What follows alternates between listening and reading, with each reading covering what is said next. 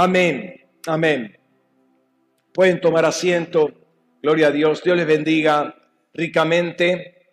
Un gusto poder estar acá una vez más y bendigo a todas las personas que nos están siguiendo por internet. Eh, Dios los bendiga, sean de la congregación, sean de la otra congregación o sean amigos que nos visitan y que nos están eh, siguiendo por internet. El Señor los bendiga ricamente en este día. Gloria al Señor. Quiero ir con ustedes a un pasaje, quiero tocar este tema que es, si, quiere, si se quiere, es, un tema básico, si no pretendo dar la última revelación sobre el tema, ¿sí? pero creo que es muy importante tenerlo en cuenta, que es eh, el origen de la fe. Sí, creo que el tema de la fe siempre es algo vigente, es algo central en nuestras vidas y es importante revisarlo una y otra vez porque, entre otras cosas, más allá de tener un entendimiento de lo que es, genera fe en cada uno de nosotros por ser palabra de Dios. Amén. Entonces quiero que vayamos simplemente a un versículo como para encarar lo que queremos ver esta mañana. Ahí en Marcos 9:23 es un versículo conocido. Dice la palabra de Dios, Jesús dijo, si puedes, todo es posible para el que cree. Le estaban preguntando justamente a, Jesús si podía hacer algo por, el, por su hijo, ¿no? Este, este muchacho que eh, este espíritu lo echaba en el fuego y en el agua para matarlo. Y el padre le dice, pues, si puedes hacer algo, ¿no? eh, ¿cómo que si puedo? Todo es posible para el que cree. Y quiero que revisemos, le decía, este concepto tan básico, pero al mismo tiempo tan fundamental y tan eh, profundo para la vida cristiana y que no se puede eh, desasociar vida cristiana de, eh, de la fe, ¿sí? La fe, la, vida cristiana se define básicamente por la fe, ¿no? Entonces, de alguna manera es opuesto a nuestra capacidad de razonar y llegar a conclusiones, pero finalmente uno confía sea en lo que cree o sea en esa conclusión que llegó por medio del razonamiento, que en algún momento puede ser útil, ¿sí? Eh, entonces, yo quiero que revisemos este tema de de la, fe, de cómo movernos en este sentido. Eh, y no quiero detenerme en lo que vendría a ser todo el desarrollo psíquico, todo lo que pasa por nuestras mentes, por nuestro corazón cuando uno cree, ¿sí? o a través de, la fe, del desarrollo de la fe de la persona. Eh, pero entendemos que hay mm, eh, procesos diferentes cuando uno cree y cuando uno razona. ¿sí? No estoy descartando el razonamiento porque, vuelvo a repetir, en muchos círculos y en muchas instancias el razonamiento es necesario, ¿no? Pero dijimos eh, que sí, o, no, dijimos, pero lo hemos dicho en otras oportunidades y lo dice la Escritura, sin fe es imposible agradarlo a Dios. Es decir, que eh, uno puede tener una capacidad de razonamiento tremenda y útil en algún círculo, en algún ámbito, pero si uno no cree, si no tiene fe, uno no puede agradar a Dios. Entonces, de alguna manera, no solamente tenemos que tener fe, sino tenemos que crecer en la fe como para que, gracias, que em, poder agradarlo a Él, que es nuestro objetivo primario, o sea, este, el objetivo de nuestras vidas es agradarlo a Él. Entonces la pregunta eh, que debo hacerme es si es fe lo que comúnmente considero que es fe.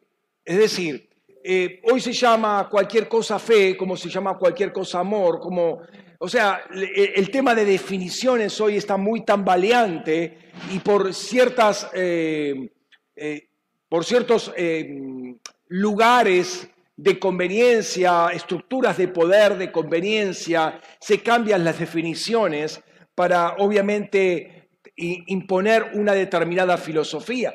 Ahora, eh, eso no creo eh, que haya llegado en esta instancia a, la, iglesia porque no, no, se busca engañar en la, misma, en la misma iglesia, pero en el contexto eh, exterior eso es muy, es pan de todos los días, por así decirlo, ¿no?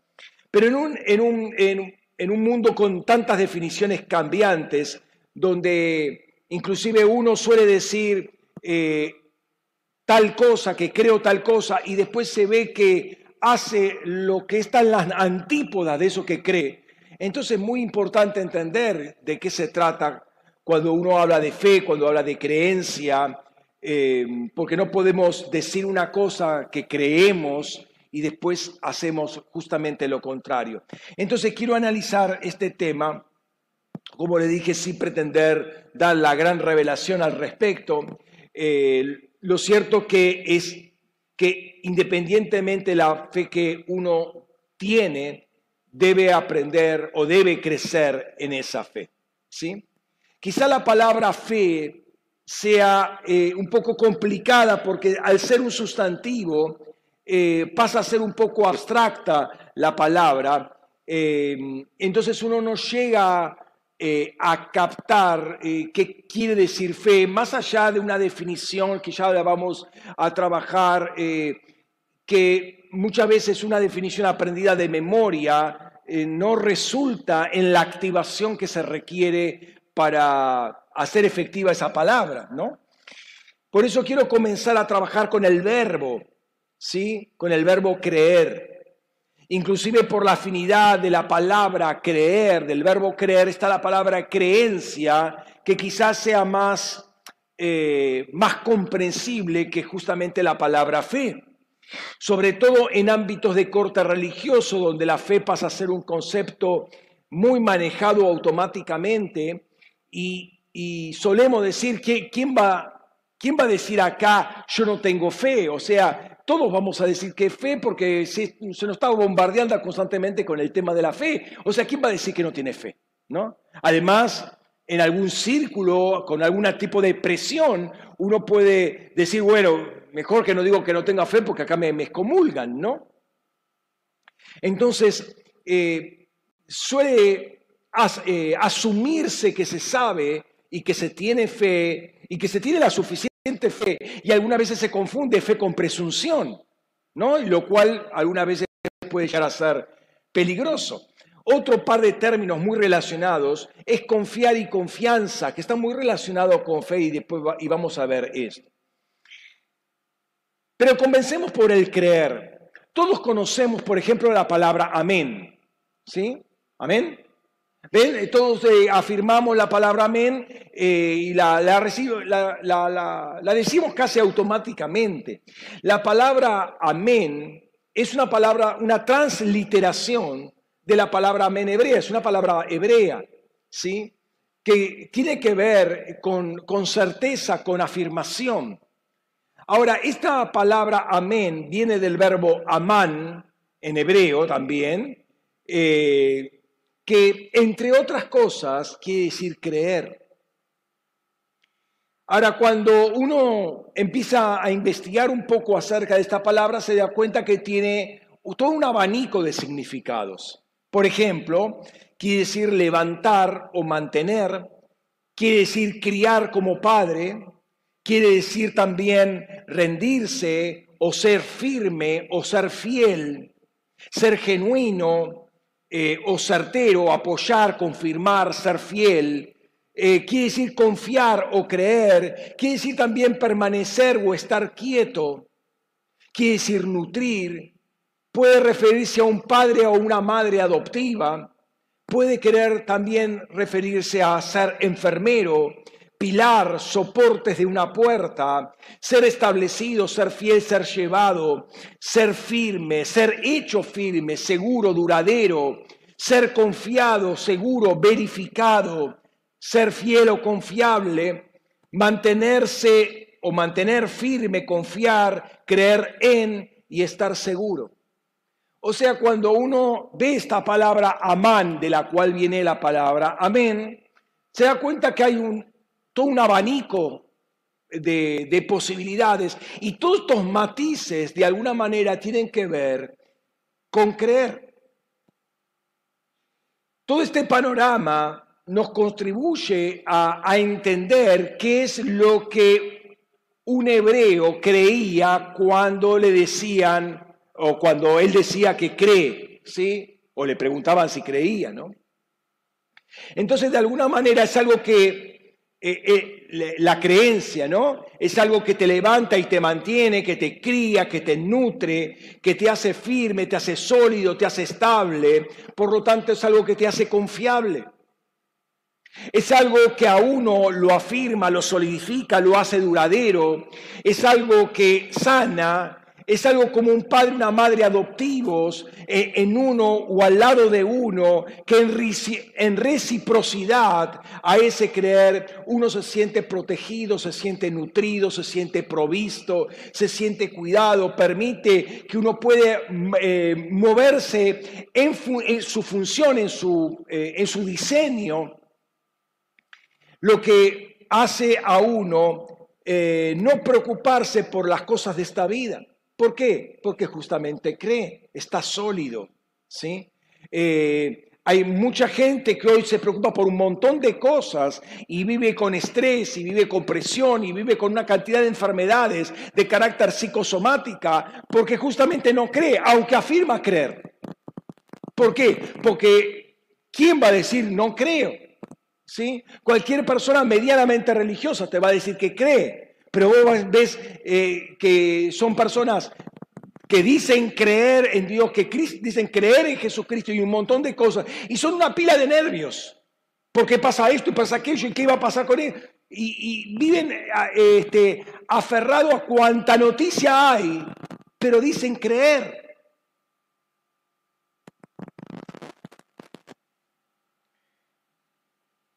Entonces, ya les digo, es un espectro bastante amplio, pero podemos ver que esta palabra o este concepto de creer tiene muchos matices. De hecho, de paso, la palabra amén, que estábamos hablando recién, quiere decir seguridad, es una afirmación y por lo tanto es un consentimiento a lo que se afirma. Por eso decíamos, eh, eh, qué sé yo, cualquier cosa eh, le replicamos con el amén. ¿Qué quiere decir? Estoy de acuerdo, estoy afirmando eso que, afirmo con vos lo que vos estás diciendo, ¿sí? Porque está eh, justamente eh, fundada mi fe en eso que se está declarando. Cuando Jesús típicamente en Juan quiere poner un principio, un principio sólido, un principio eh, fundamental, algo para abrir los oídos, prestar atención, empieza diciendo la fórmula de cierto, de cierto os digo, o según otra traducción, verdaderamente, verdaderamente os digo, pero en hebreo eso es amén, amén os digo. Está llamando la atención a lo que van a estar escuchando para, no, para tomarlo como fundamento, como, eh, a ver, para los oídos acá, detenete todo, detener todo lo que estás haciendo, no te distraigas, amenamente estoy diciendo esto, porque acá vas va a poner una piedra fundamental para nuestras vidas. El punto es que ese verbo afirma y subraya una verdad como fundamentos sólidos. Entonces, primariamente, el creer me establece como algo y me hace uno con ese algo. Y si ese algo es verdadero, me hago sólido con eso que es sólido en esencia porque es verdadero. Si eso permanece firme, yo voy a permanecer firme también. Y si eso está en diseño, yo voy a estar en diseño también. Entonces, noten que es muy interesante eh, y no es simplemente para poner una, una colita automática, un apéndice automático a cualquier cosa que se dice, sino que yo me estoy aferrando a una, a una realidad que se está declarando, que yo la estoy creyendo, pero yo me estoy haciendo uno con esa realidad. ¿No? Entonces, creer es como ponerse un cinturón de seguridad, es como aferrarse, agarrarse firmemente a un barral ¿sí? en un ambiente que se está moviendo, tipo colectivo, subte o tren o lo que sea, que se está moviendo de un lado para el otro por obvias razones del terreno, entonces yo tengo algo que me agarro y ya me siento seguro. Ese vendría a ser el amén. Yo me siento seguro porque ya estoy de alguna manera más allá de toda la flexibilidad del brazo y demás, yo de alguna manera me hago eh, uno con el barral, con el, esa agarradera o lo que fuera. Ya no estoy yendo a la deriva. Si frena, este, bueno, va a haber un cierto movimiento, pero sé que estoy eh, agarrado, lo mismo que con el cinturón de seguridad, ¿no? Eh, y es obvio que uno cobra seguridad con eso. Y si bien uno no sabe para dónde se va a mover la cosa, si va a frenar o no va a frenar o va a acelerar, y que de todos modos uno está firme y sabe que no va a salir rodando para un lado o para el otro. Ahora, ¿qué pasa si donde uno se agarra ese barral de techo a piso o ese barral horizontal donde yo me puedo agarrar, ¿Qué tal que si parece así de, hierro o de algún material sólido? En rigor es una ilusión y es un chorro de agua. O sea, en vez de tener un, barral así de hierro, en rigor es, es, un chorro de agua que está bien pinta, inclusive con, una, con alguna tintura que parece una, una, barra metálica. ¿Qué pasa, ¿Qué pasa en tal caso? Eh, me voy a llevar una gran desilusión porque voy a agarrar y, me voy a quedar con la mano mojada simplemente, pero no voy a agarrar absolutamente nada. ¿sí? Este, ¿Qué tal si es una tirita de papel? Entonces sí me agarro, pero el primer golpecito se parte eso. Inmediatamente me voy a dar cuenta que eso es lo mismo que nada y que no hay ningún crecimiento en mi seguridad. O sea, yo creía que me iba a poder agarrar de eso, iba a estar firme, mi corazón iba a estar confiado, ¿sí? voy, a, voy a estar seguro, pero resulta que toco, golpeo y solamente me quedan las manos mojadas o agarro el, el papelito ese que creo que es un barral, pero es un papelito y se me parte en la mano. Entonces, ¿qué seguridad voy a tener al respecto? Entonces el creer está relacionado con el afirmarme en algo que es firme, que sé que es firme. Eh, y el agarrarme me afirma. Y combinando eh, el creer con lo que creo, es decir, eh, la creencia, yo me hago uno con esa creencia. Y si esa creencia es sólida, yo me hago sólido con esa creencia. ¿Me van siguiendo? ¿Sí?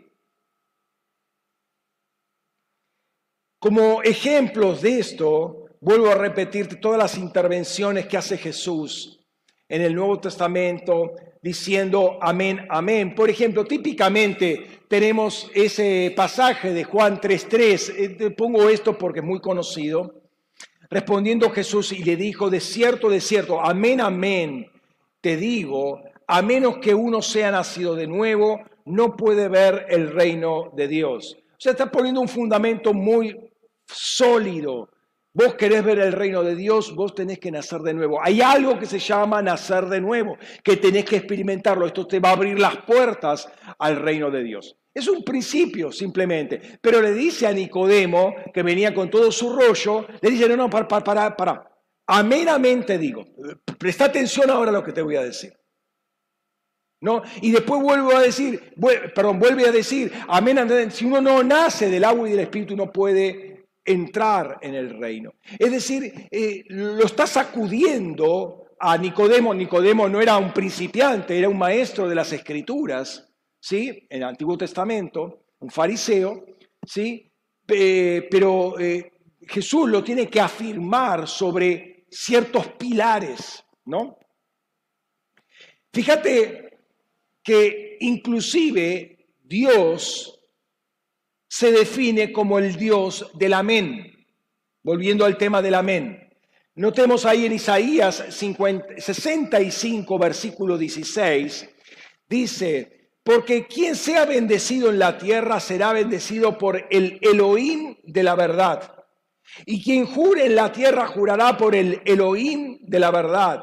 Sí, las angustias de antaño habrán sido olvidadas, ciertamente quedarán ocultas a mis ojos.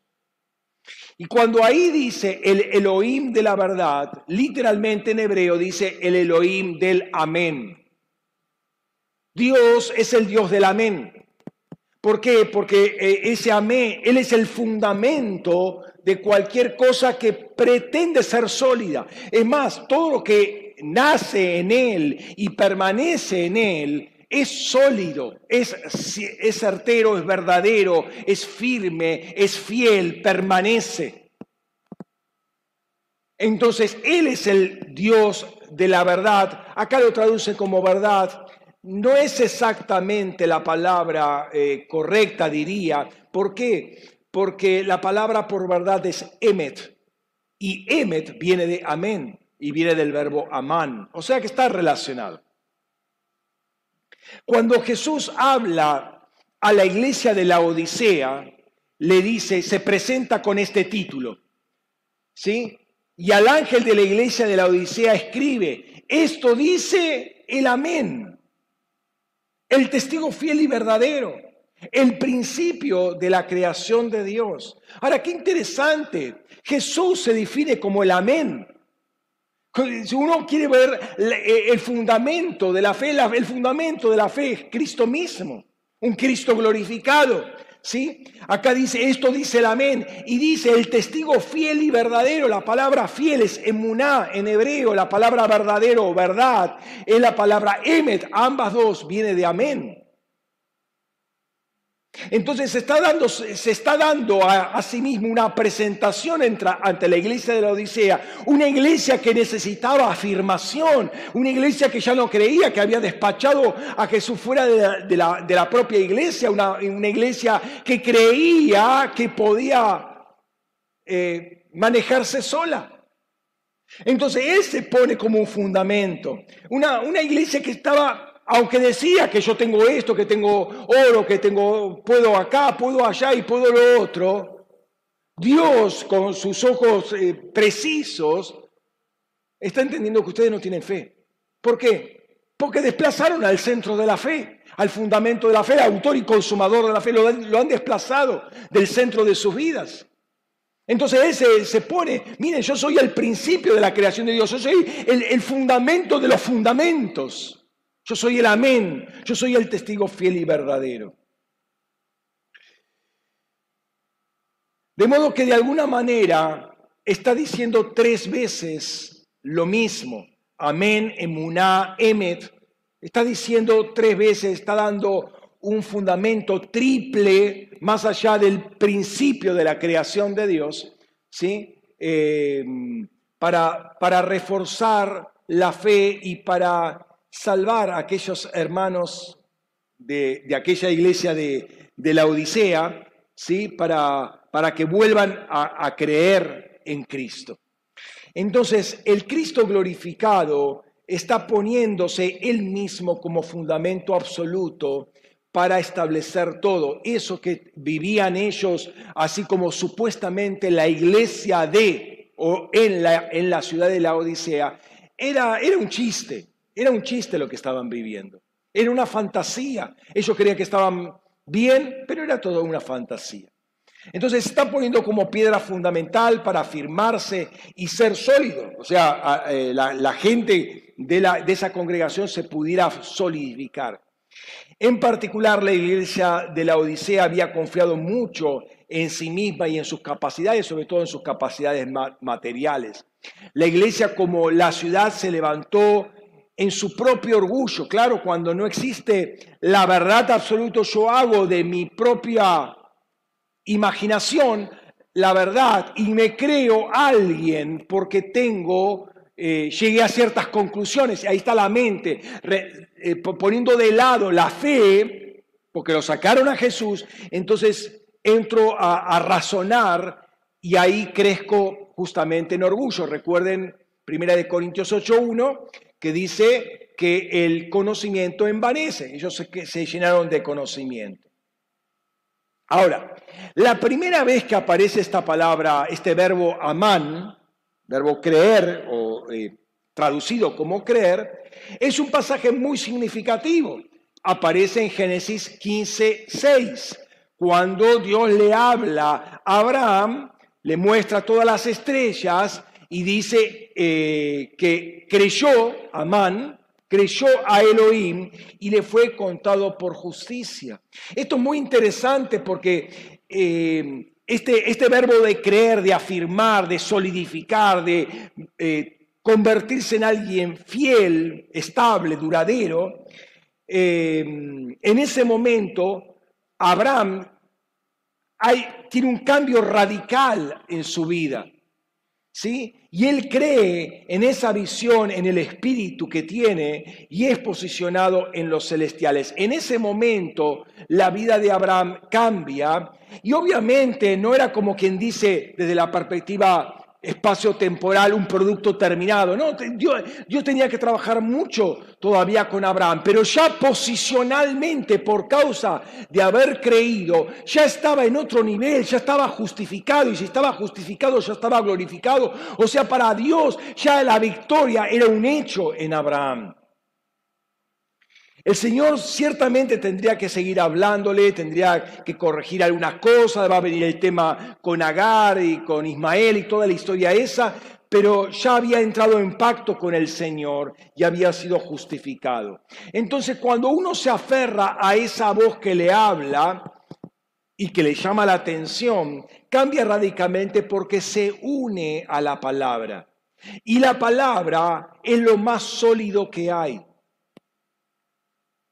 Si Pablo dice que todas las cosas se sostienen por la palabra de su poder, o mejor dicho, Hebreos capítulo 1 lo está diciendo, si todas las cosas se sostienen por la palabra de su poder, entonces al asirme fuertemente a la palabra de su poder, entonces yo me hago sólido con la misma solidez de la palabra. Si originalmente, en esencia, yo soy un rema que sale del logos eterno y yo me aferro a esa palabra, me vuelvo a ser uno con esa palabra y me vuelvo a ser sólido.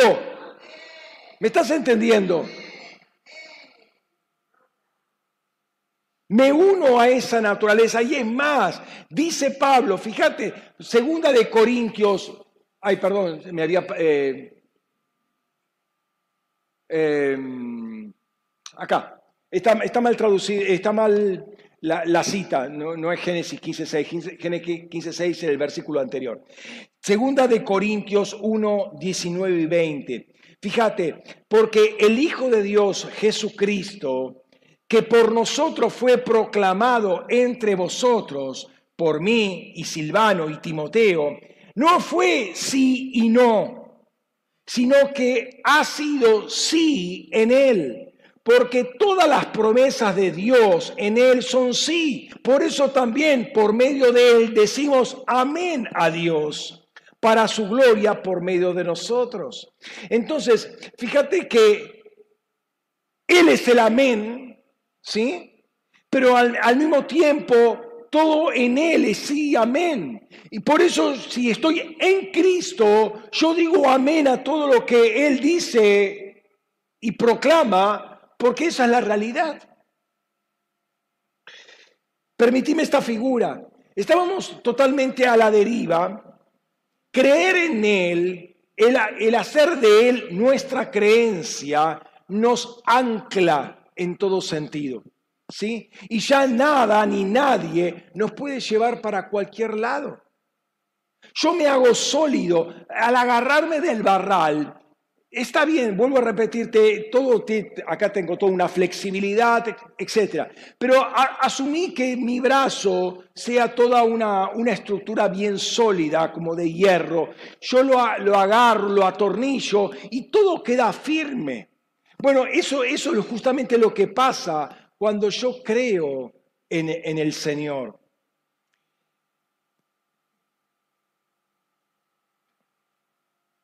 Este creer nos hace uno con el objeto de nuestra creencia. Nos establece en diseño, nos establece en la eternidad, nos establece en identidad, nos establece en muchas cosas. En todo lo que Jesús es, yo empiezo a ser. Pablo va a decir también, fíjate, Efesios, texto conocido, y paso por arriba este texto, pero eh, lo leemos. Hasta que todos lleguemos a la unidad de la fe y del conocimiento pleno del Hijo de Dios, a un varón perfecto, a la medida de la estatura de la plenitud de Cristo, para que ya no seamos niños fluctuantes, sacudidos por las olas y zarandeados por todo viento de doctrina, la maniobra tramposa de hombres que emplean con maestría las artimañas del, error. O sea que cuando yo me aferro a Cristo, ya no voy a ser más un niño fluctuante, aferrarme me habla, ese, ese creer, me habla justamente de, afirmarme, de hacerme sólido con Él, de hacerme uno con Él. Tenemos que empezar a, abrir nuestra mente a, lo que es justamente la unidad que tenemos con el Señor y con su Espíritu. Entonces, no hay posibilidad de crecer si no uno no está arraigado. Es lo mismo que una plantita. Agarro la plantita y dejo todas las raíces en el aire. Esa plantita no va a crecer. ¿sí? Eh, en términos generales, hay plantas que sí crecen así eh, eh, en el aire, ¿no? Por la humedad del aire. Pero por lo general las plantas tienen que estar arraigadas, la raíz metida en tierra para que crezca. Y obviamente eso me habla algo arraigado, algo que está firmemente unido al, suelo. Pero hay otra palabra que me brinda un matiz a esta palabra amén. Y por lo tanto a lo que es creer. Una de esas palabras en hebreo es bataj, que es, eh, se traduce como confiar. Y junto con esas palabras hay otras dos que son, eh, digamos, eh, sustantivos que están relacionados, de hecho vienen de la misma raíz, bitajón y mibtaj. ¿sí? Esta palabra bataj, básicamente, el significado primario es apresurarse a refugiarse, correr a refugiarse. Eh, en este sentido hay dos palabras. Una es justamente bataj, y otra es hasad, que es huir para refugiarse. Bataje es algo un poco más tranquilo, pero también es ir, correr a refugiarse. ¿Por qué? Porque ese lugar de refugio me brinda cierta confianza. Bataj no manifiesta eh, una desesperación de correr, como sí la palabra hasad. ¿sí? Pero es una palabra que se usa en este sentido unas 120 veces en el, en el Antiguo Testamento y es confiar o estar confiado o estar firme. E inclusive manifestar esperanza. O sea, llego a este lugar y mínimamente yo tengo una esperanza de sobrevivir, aunque es mucho más amplio el sentido. Entonces la idea básica de esta palabra eh, de, las dos palabras, bataj y hasad, pero sobre todo bataj, me quiero detener más en esa palabra, primero porque es mucho más abundante, eh, es buscar un lugar donde yo me puedo sentir confiado. ¿sí? La primera vez que se aparece esta palabra es en Deuteronomio capítulo 28, versículo 52.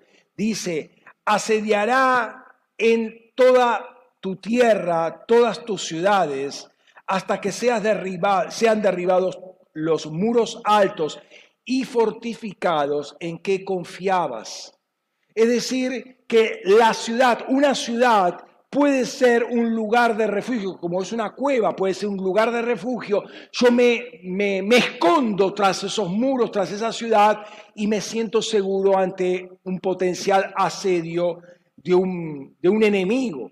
Fíjate en Jeremías capítulo 5, versículo 17, dice, devorarán tu mies y tu pan, devorarán tus hijos y a tus hijos y a tus hijas, devorarán tus rebaños y vacadas, devorarán tus viñas y tus higueras, y destruirán a espada tus ciudades fortificadas en las cuales tú has puesto tu bataj, tu confianza.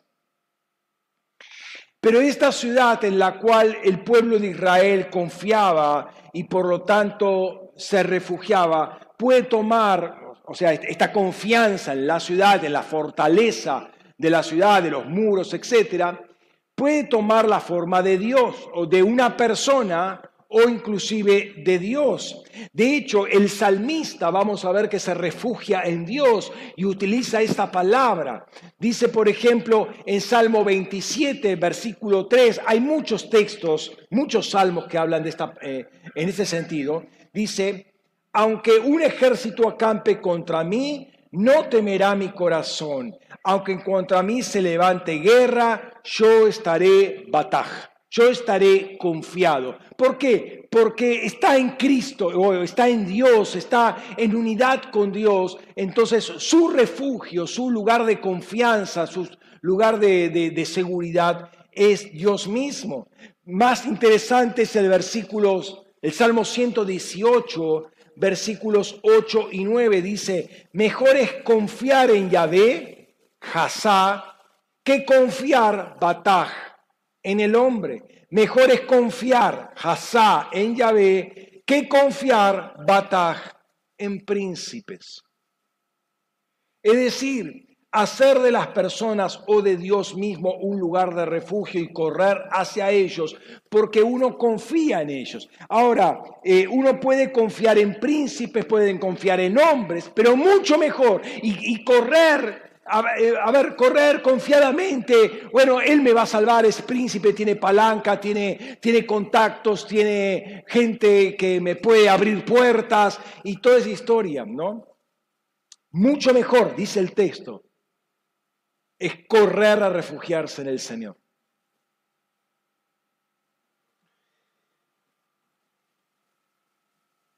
Entonces uno en Dios se siente refugiado se siente confiado.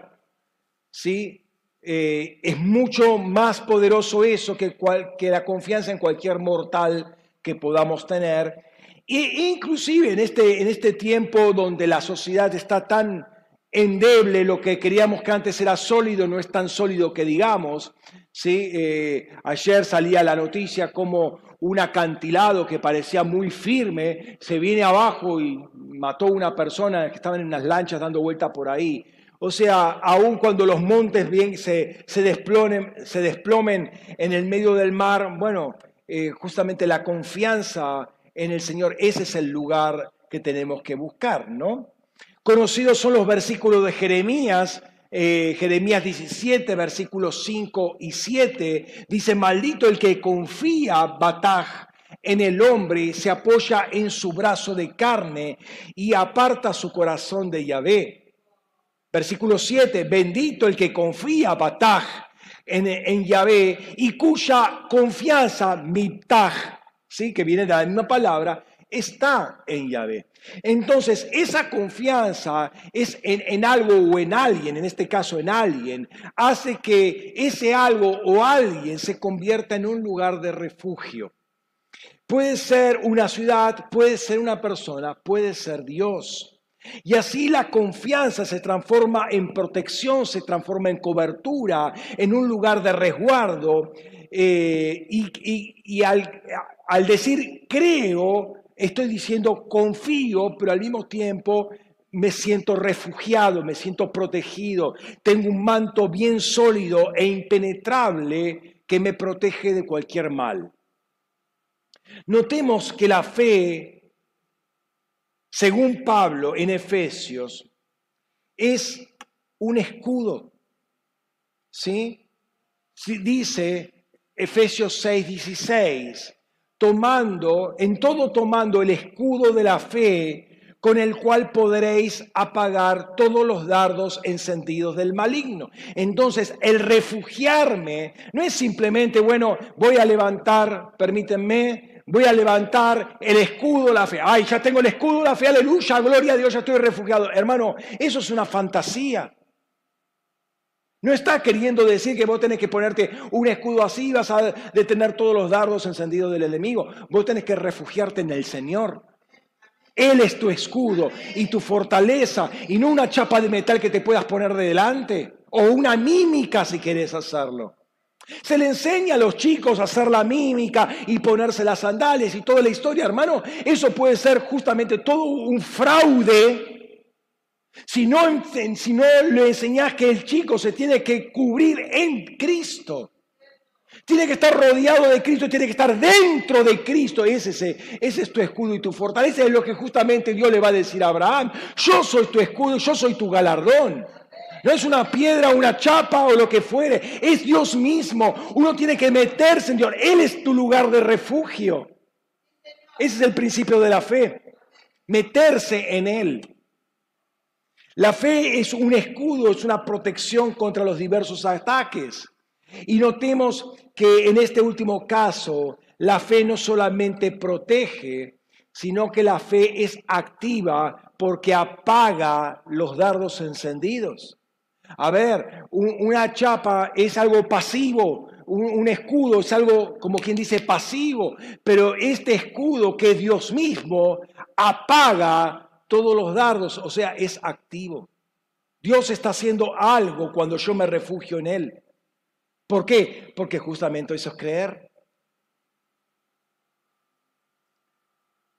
Estos dos aspectos de creer son muy importantes y eh, el tema de firmeza, de arraigo, como el de cobertura y protección son clave en el momento de decir que creo o decir en quién creo. ¿Sí? No es algo abstracto, sino que por el hecho de creer yo me introduzco en una realidad espiritual por la cual soy transformado, pero por otro lado el eh, en, el espíritu es un ámbito que va a actuar a mi favor en múltiples sentidos. Cuando pasamos a hablar de fe, y vuelvo a repetir que es algo un poco más abstracto,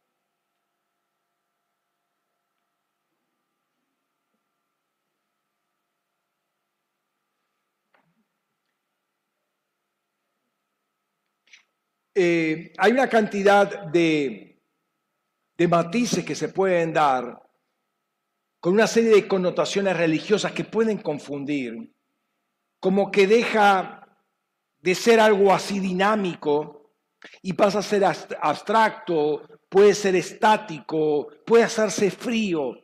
Y entonces empezamos a especular que tengo fe, más de que creer en sentido dinámico y por lo tanto me estoy eh, moviendo en ese sentido de, creer y estoy siempre avanzando, pues siempre estoy creyendo, eh, cuando yo hablo de tengo fe, es como que tengo eh, un celular y lo tengo, ¿y qué hago con eso? ¿No?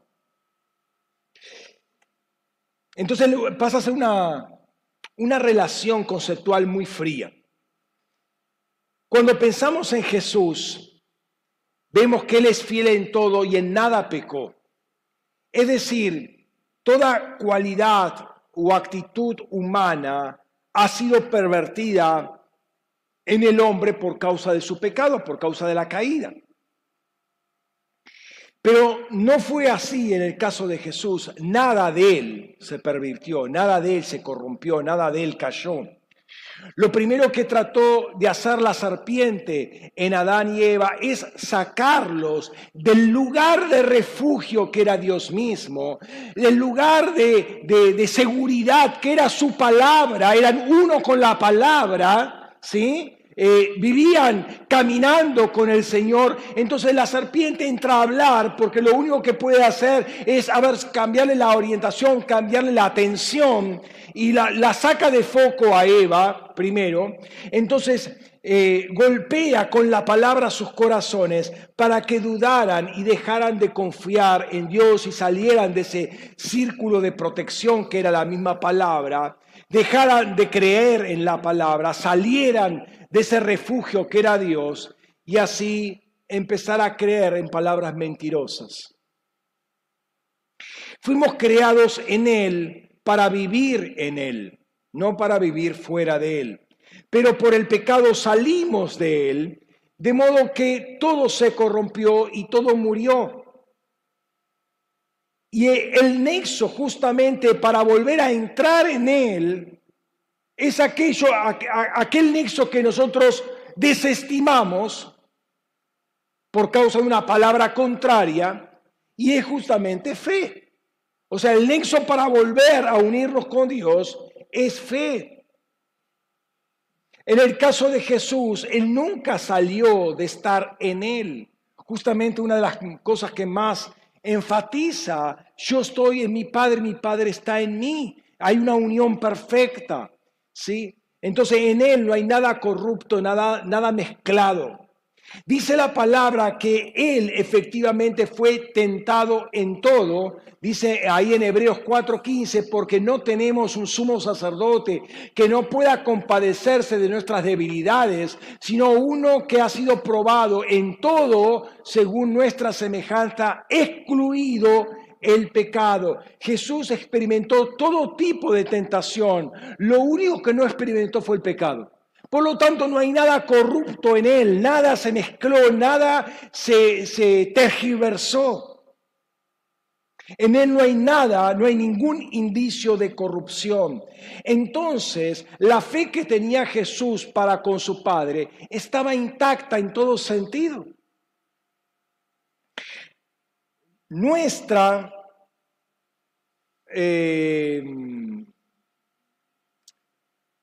nuestra fe, hablando de nuestra relación con Dios en Cristo, siempre tiene puntos débiles, siempre tiene ciertos huecos por los cuales algunas veces dudamos, por los cuales algunas veces fallamos en la fe, por los cuales algunas veces titubeamos y tomamos decisiones locas, es decir, todo lo contrario a lo que, lo que terminamos de afirmar cinco minutos antes, o menos.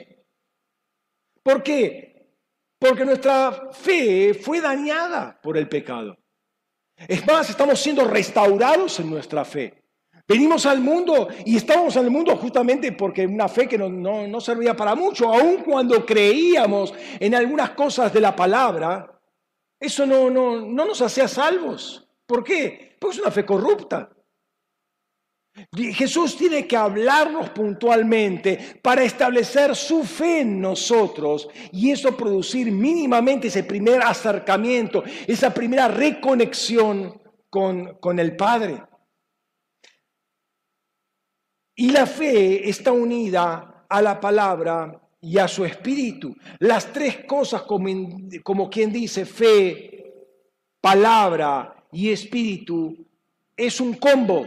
Están unidas, es un paquete, sus palabras son espíritu y son vida, dice Juan 6:63, y sus palabras generan fe en nuestros corazones, dice Romanos capítulo 10, versículo 17, y a esto le podemos agregar el espíritu de fe, conforme tenemos el mismo espíritu de fe como, eh, como creemos, así hablamos. Entonces, eh, noten que espíritu, fe, palabra están todos unidos y me hace finalmente hablar lo que Jesús habla, es decir, decir amén y creer lo que Jesús habla y comportarme como Jesús se comporta. Entonces, eso que veíamos en muchos pasajes del Antiguo Testamento comienza a restaurarse con nuestra relación con Cristo porque Él nunca corrompió nada de su naturaleza, incluyendo su fe. Ahora bien, revisemos algunos textos que conocemos para darle sentido y fortaleza a lo que estamos diciendo. Notemos, Hebreos 12, 2a dice, puesto los ojos en Jesús, el autor y consumador de la fe. Él es el autor y Él es el que completa nuestra fe. Es decir, que nuestra fe necesita perfeccionamiento, necesita llegar a una plenitud. ¿Sí?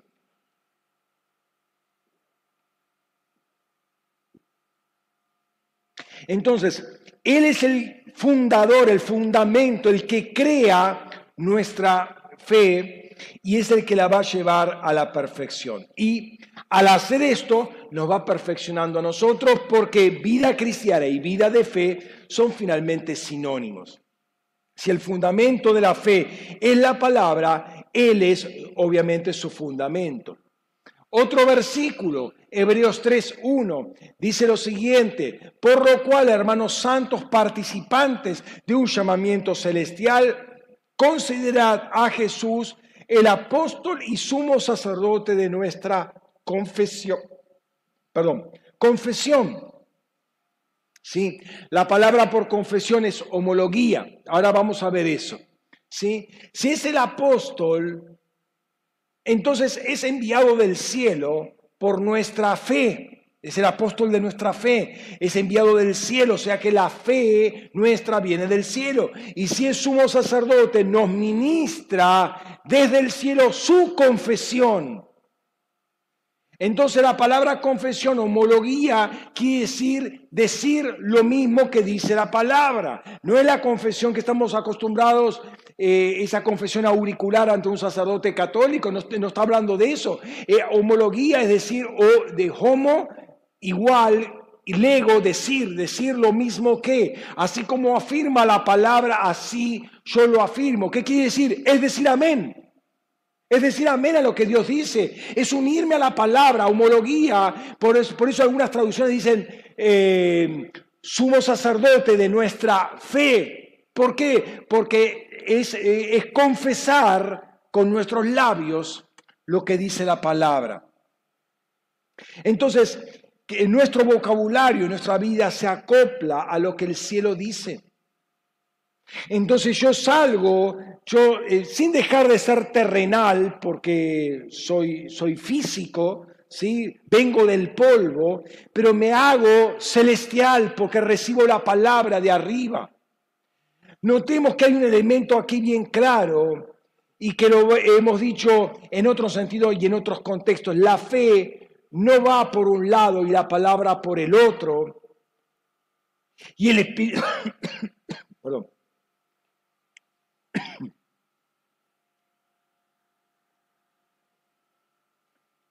La fe no va por un lado, la palabra por el otro, el espíritu por un tercero, y yo me puedo dar el lujo de picotear de aquí y allá. Hay, toda una integración. El pecado justamente, a ver si, si podemos llegar a captar esto, el pecado lo que ha hecho fue dividir todo, desintegrar todo y hacer que todas las partes sean inconexas las unas de las otras.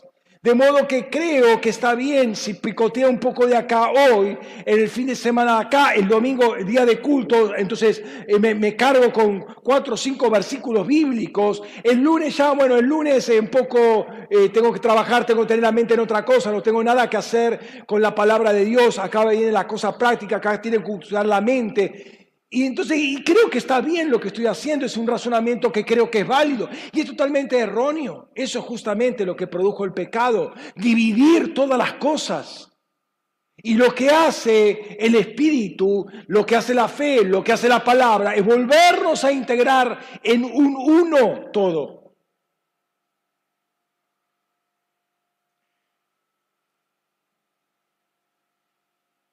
Que es natural que la palabra esté en un lugar y de cuando en cuando yo la tome, que es eh, que puedo tomarla o dejarla, me parece que está bien. O sea, está bien, no, no, no es lo, lo exacto, lo preciso, pero bueno, Dios entiende.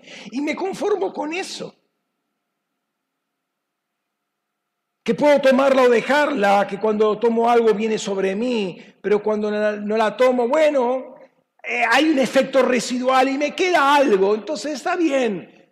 De acá el próximo fin de semana puedo reforzar la, dosis. Y podemos esgrimir una cantidad de teorías sobre, sobre este tema y comportamientos consecuentes. La realidad del mundo espiritual es que somos uno. Todo lo demás es un engaño, es una fantasía y es una distorsión por causa del pecado. Eh, yo quiero que mi mente se abra para poder entender esto. Es algo bastante eh, complicado y algunas veces confuso y no lo, no lo llegamos a entender. Eh, son cosas que nos cuesta dimensionar y digerir en cada uno de nosotros. Pero estoy convencido, aunque no llego a comprender todo, que hay una unidad espiritual eh, en la cual el Espíritu Santo, eh, a la cual el Espíritu Santo nos quiere llevar donde ya no hay distinción entre Cristo y nosotros, ya no hay distinción entre nuestra palabra y la palabra de Él, ya no hay distinción entre su espíritu y nuestro espíritu, es todo uno.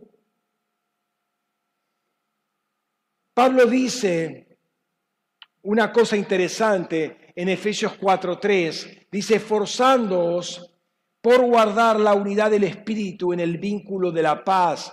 No es la espiritual, no es la, perdón, no es la unidad del Espíritu Santo en el mismo, sino la unidad que Él obró, que el Espíritu Santo obró en nosotros. Y aquí habla particularmente de las relaciones interpersonales. Y esto quizás sea fácil para entender. O sea que no puede haber eh, divisiones entre mi hermano y yo. Bueno, sí, hay, hay individualidades diferentes que no, no, no se van a pasar por alto, pero que podamos tener una misma mente, un mismo corazón. Es difícil de captarlo esto, pero creo que es una, una primera instancia en la cual nos está llevando Dios a ese concepto de unidad. Pero quizás acá lo más complicado sea entender eh, que la, la unidad del Espíritu va más allá de eso. Cuanto más real entonces es la estructura de la unidad en cada uno de nosotros con Dios, eh, vamos a poder eh, dimensionar y manejarnos en este espíritu de unidad mucho más claramente. Algo que nosotros eh, conocemos, ese versículo de 1 Corintios 6, 17, dice, pero el que se une al Señor, un espíritu es con Él. Entonces somos un espíritu con Jesucristo y todo lo que Él es en espíritus lo somos nosotros también. Si somos uno con el espíritu de Cristo, entonces somos uno con Él, somos en esencia espíritu nosotros. Esto ya, esto ya es complicado de entenderlo, no, no me van a decir que no. Entonces, invertir nuestros pensamientos en esto es algo que expande nuestra mente, ¿sí? Eh, expande eh, nuestra, nuestra comprensión de la realidad espiritual. Es algo que recomiendo hacer porque justamente la Biblia lo dice. En ella meditarás día y noche. Dice Josué 1.8. Entonces meditar es tomarse un tiempo, separar un tiempo para meditar en estas realidades profundas. ¿Cómo es que yo soy un espíritu con Cristo? ¿Cómo es que yo me hago uno con su palabra y me solidifico con la palabra? Y por lo tanto, eh, si creo, eh, no hay nada imposible, porque para Dios no hay nada imposible, porque me hago uno con Él. ¿Cómo es esto? Es, algo difícil de digerir, pero implica que yo tengo que poner mi mente eh, y se acuerdan ese pasaje de Isaías de donde dice extiende las cuerdas, extiende las estacas. Eh, justamente, mira, pensarlo eso en términos mentales. Expandir tu mente, la, la tienda que cubre tus pensamientos tiene que hacerse más grande. Y eso se logra meditando, meditando, meditando, permitiendo que, no que te repitan versículos bíblicos, y va más allá de, escuchar mensaje tras mensaje, sino que es detenerse en un pasaje y empezar a, a masticar, a mascar, a morder este, cada una de las palabras. Nuestra mente debe ser expandida y en esa expansión estamos nosotros, está Cristo, está su fe, está su palabra, está su espíritu, y todo es uno. Y todo es uno. Todo convive. Y la idea es que esa división que había, palabra por un lado, espíritu por el otro, Cristo por, por el otro lado, yo por el otro lado, la congregación por un tercer lado, un decimocuarto lado, qué sé yo, todo eso vaya desapareciendo. El ser uno con Cristo quiere decir que ya no hay división con Él. Y si no hay división con Él, soy uno. ¿Sí? Y esto nos sujeta a un compromiso en el cual eh, uno va a ver el cristianismo con otros ojos. Es decir, ya no es venir a la iglesia, ya es entender que somos iglesia Y cuando eh, entendemos esto y pasamos a la estructura de cuerpo, ya, bueno, eh, a ver, la mano es mano, no es pie, pero es parte de un mismo cuerpo. Y pasar de eso a ser esposa, que es una sola carne con Cristo. Se dan cuenta que eh, hay, hay un proceso de integración que el Señor está obrando en cada uno de nosotros y eso es parte de la fe. Esa es la fe que creemos. Entonces, ciertamente no es nuestra vida y un agregado de palabras y conceptos espirituales, sino que es una transformación total, ¿sí? Y que no es solo mental, es una transformación integral.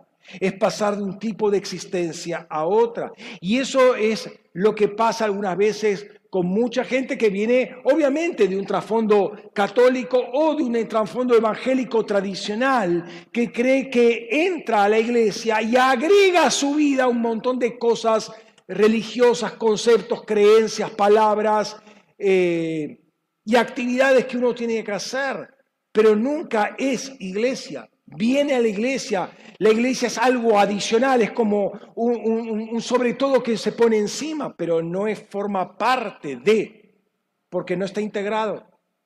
El, pecado lo ha engañado suficientemente como para decir que vos podés hacer eso y estás bien con Dios y no es nada más alejado de la realidad.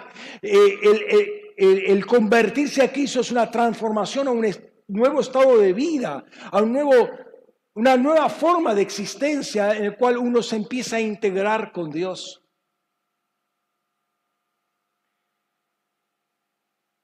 Lo que pasa es que muchas veces, desde una perspectiva humana caída, nos conviene, porque seguimos siendo nosotros.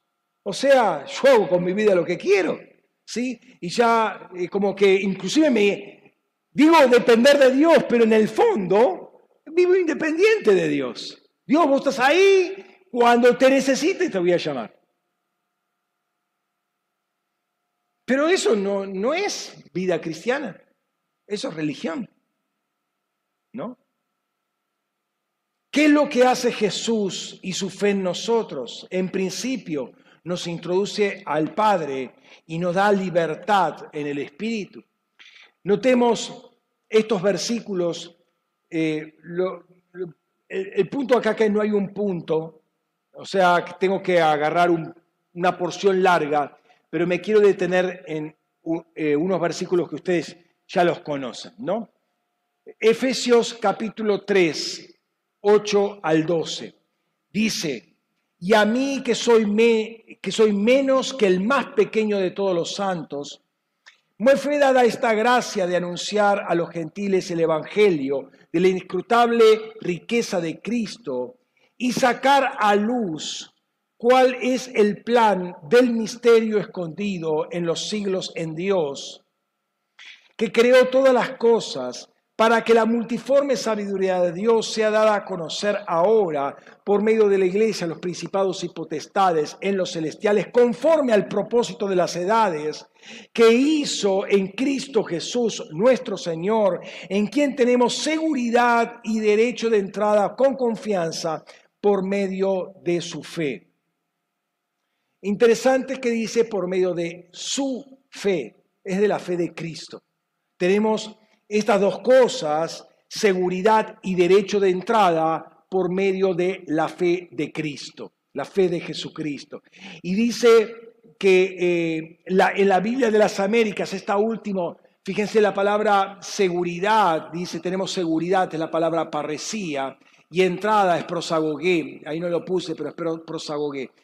En la Biblia de las Américas se traduce en quien tenemos libertad, parecía, y acceso a Dios con confianza por medio de la fe en Él. Mal traducido, no es fe en Él, es fe de Él. ¿sí? Es su fe. ¿Mm?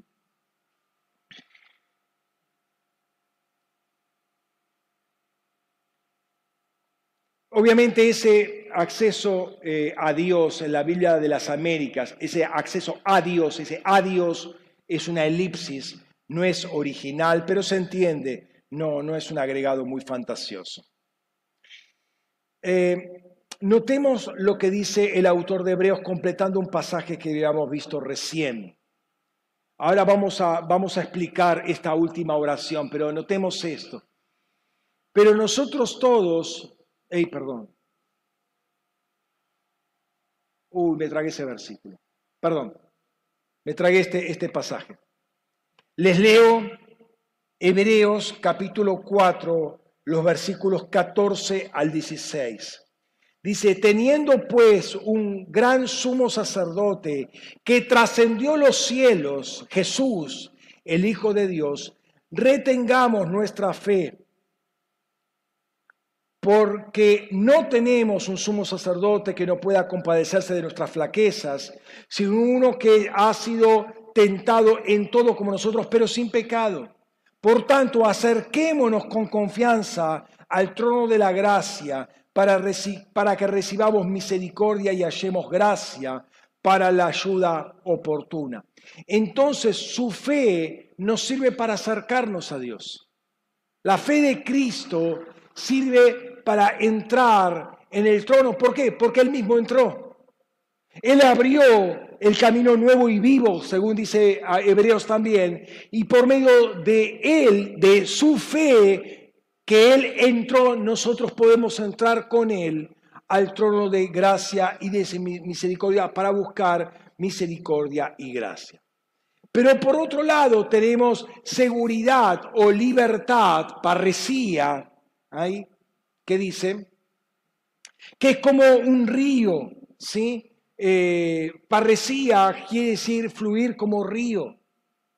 Entonces somos como un río y sabemos que el río es el que sale del trono de Dios. Y esto me habla de salir. Si lo anterior era entrar, tener acceso, esto habla de salir, me habla de fluir.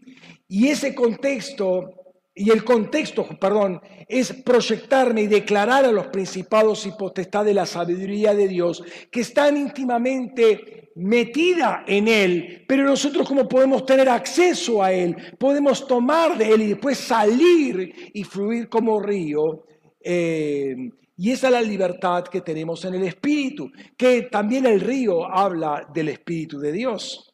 Entonces, en el, en el orden sacerdotal arónico, había un velo que me limitaba el movimiento, yo no podía acceder al trono de Dios, ¿sí? No podía entrar al trono y obviamente no podía batallar contra principados y potestades en los celestiales, porque tampoco estaba posicionado ahí. Pero Pablo dice que cuando uno se convierte, ese velo se quita ¿sí? se remueve y yo puedo estar cara a cara con el Señor. Entonces uno entra en la dimensión del sacerdocio de Melquisedec, donde el velo es esquitado y uno es posicionado en los celestiales y entra a la presencia de Dios. Hay una realidad que cambia, uno pasa eh, a estar confrontado con la gloria de Dios y progresivamente va a ser transformado en órdenes crecientes de gloria, como dice 2 Corintios 3:18. Dice, pero nosotros todos con rostro descubierto, contemplando como un espejo la gloria del Señor, vamos siendo transfigurados por el Espíritu Santo de gloria en gloria en la imagen misma del Señor. Entonces, con esto en mente,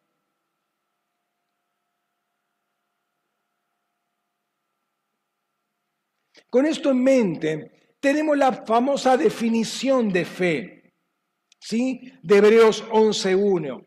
Dice, la fe es la certeza de lo que se espera, la convicción de lo que no se ve.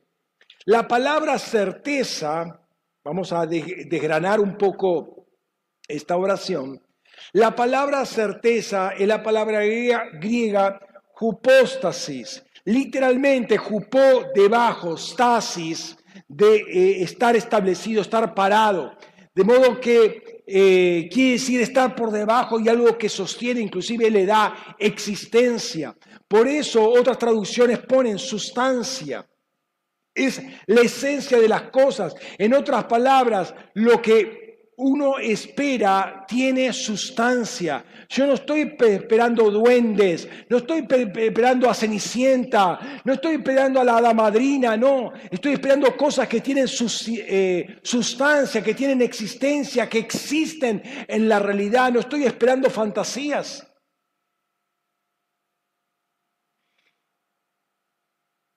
Es una realidad lo que uno cree. No es algo ficticio, vano o inexistente. No es una fantasía mental nuestra. No lo tengo hoy en términos concretos, pero existe. Lo que creo existe. Y lo puedo creer, y eso es fe, porque existe. Si estoy creyendo algo que no existe, no es fe, porque la fe es la sustancia, es la esencia de lo que, eh, perdón, de lo que, de lo que yo espero. Es una sustancia. Si yo creo en fantasías, eso no es fe. Eso es presunciones o cualquier otra cosa, pero no es fe. Yo creo lo que realmente existe, lo que tiene sustancia, lo que tiene existencia porque Dios lo ha creado y lo ha creado para mí.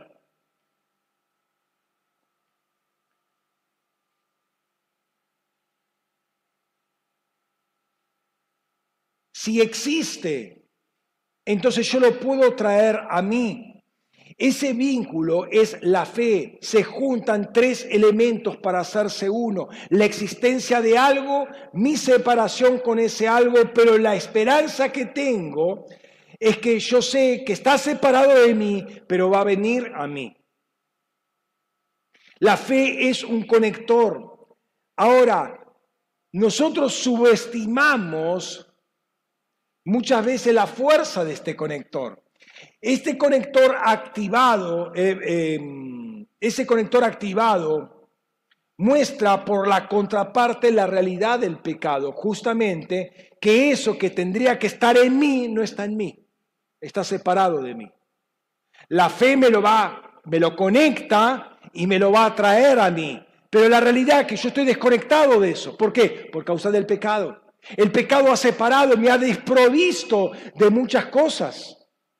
O sea, en Cristo yo fui creado con toda bendición en lugares celestiales, toda bendición está en mí.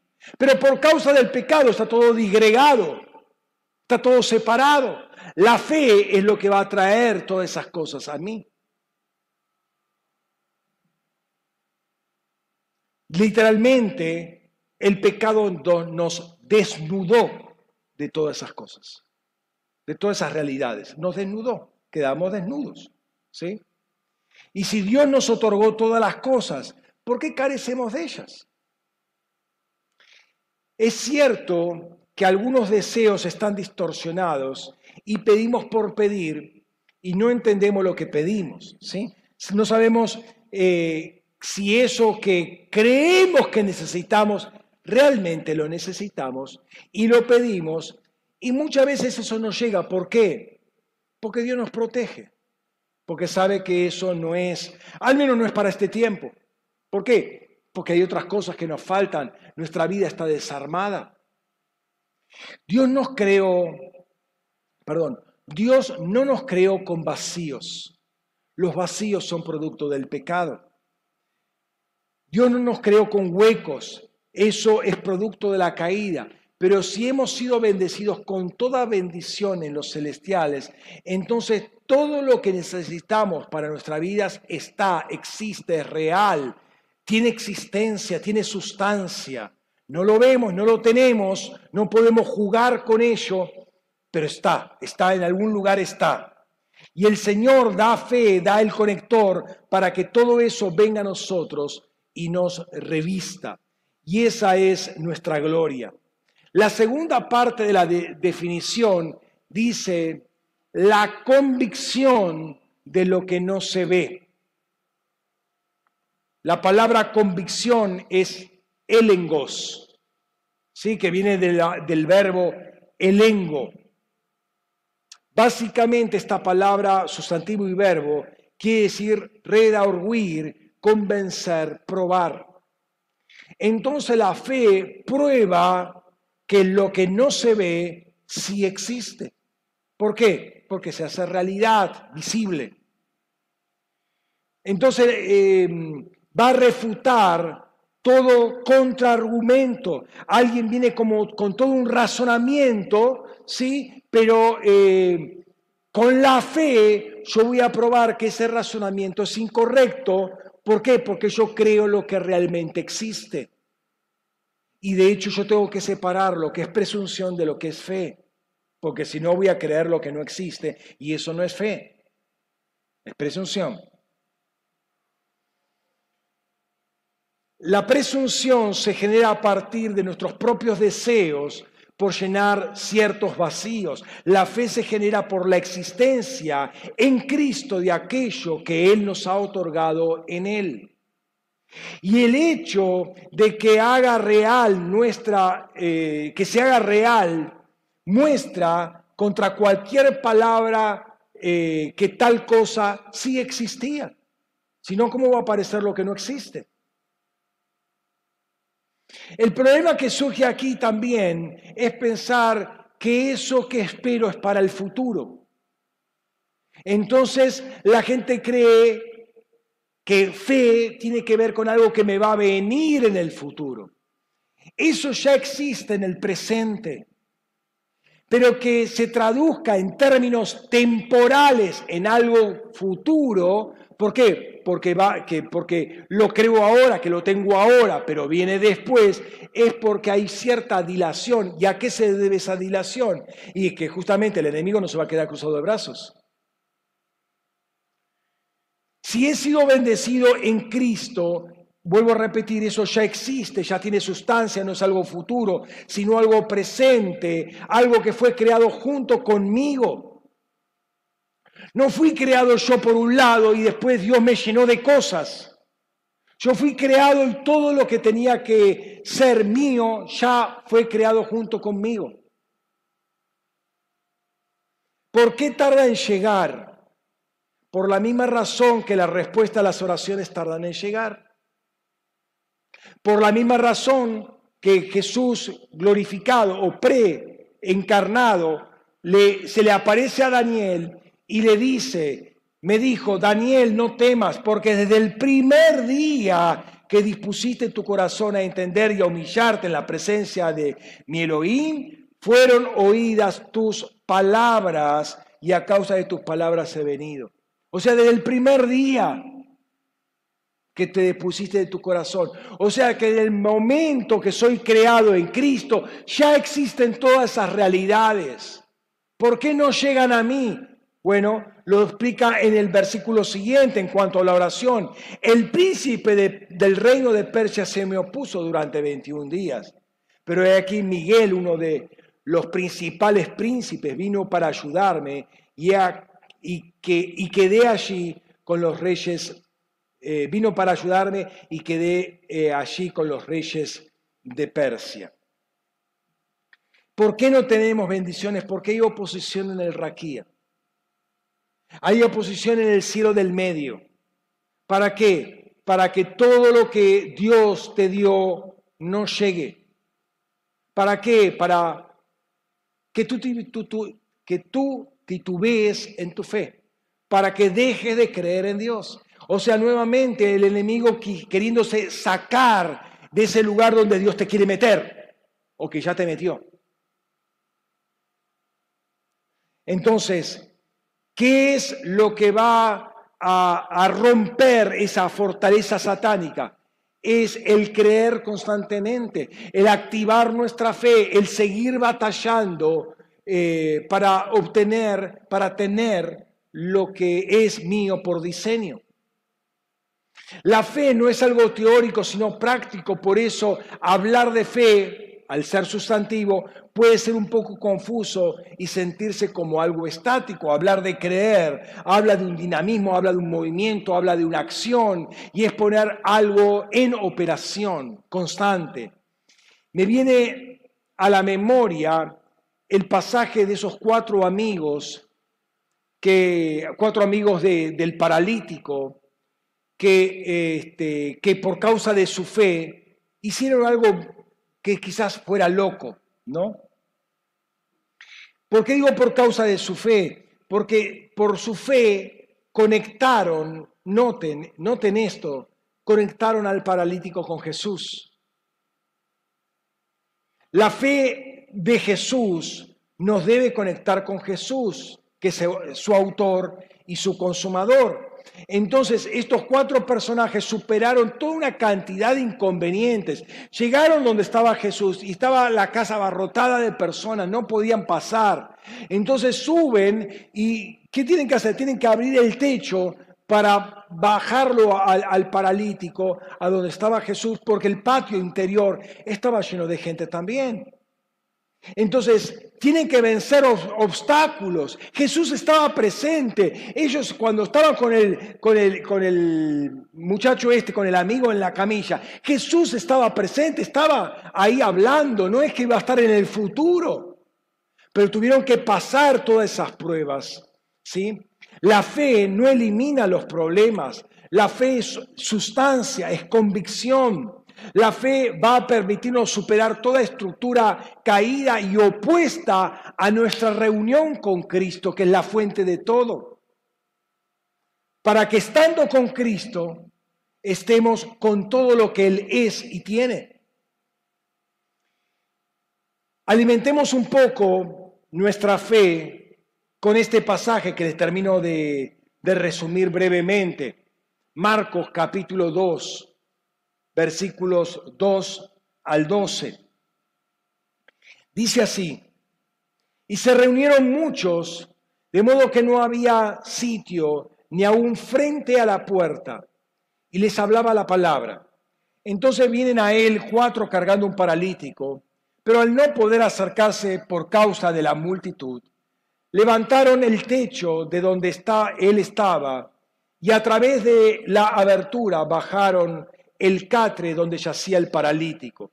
Viendo Jesús la fe de ellos, de los cuatro, o quizás cinco, porque no creo que estuviera ajeno el quinto, em, y viendo Jesús la fe de ellos, noten, la fe se puede ver, y viendo Jesús la fe de ellos, dice al paralítico, Hijo, tus pecados te son perdonados.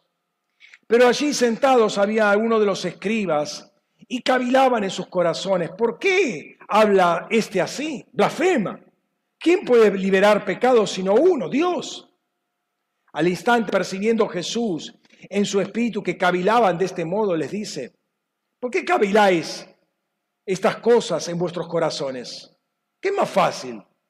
¿Decir al paralítico tus pecados te son perdonados? ¿O decir, levántate, toma tu, tu catre y anda? Pues en la eh, perdón, pues para que sepáis que el Hijo del Hombre tiene potestad en la tierra para liberar pecados, dice al paralítico, a ti te digo, levántate, alza tu catre y vete a tu casa. Y fue levantado y alzando de inmediato el catre, salió de delante de todos, de manera que todos que estaban, eh, que todos estaban asombrados y glorificaban a Dios, diciendo jamás vimos algo así. ¿Por qué hacen todo esto? Por dos otras razones que se conjugan. La, primera, fe, ¿sí? Fe, está claro esto. Pero también amor, porque dice la palabra que eh, la, la, fe está energizada por el amor. Estos cuatro individuos, cuatro amigos, amaban a este quinto del catre, del el paralítico, y la fe energizada por el amor hizo lo que cualquiera diría no se puede. Hay mucha gente. Eh, la puerta está cerrada y no se puede abrir. El techo está alto. Eh, no se puede. Cuando alguien me empieza a decir, no se puede acá, no se puede allá, no se puede del otro lado, yo no puedo ver la fe. La fe se ve cuando se superan los no puedo. ¿Amén? Hola, ¿están ahí? La fe se ve cuando se superan los no puedo. Cuando alguien me dice, no, no pude estar porque, porque eh, que, vino, porque el otro, hermano, ¿dónde está tu fe? No te veo. Eh, eh, Jesús pudo ver al paralítico porque muchos no se puede fueron superados. Entonces cuando alguien dice, no, que no pude ir porque, no, porque usted no entiende, pastor, porque, mira, esos porques me hablan de que no hay fe.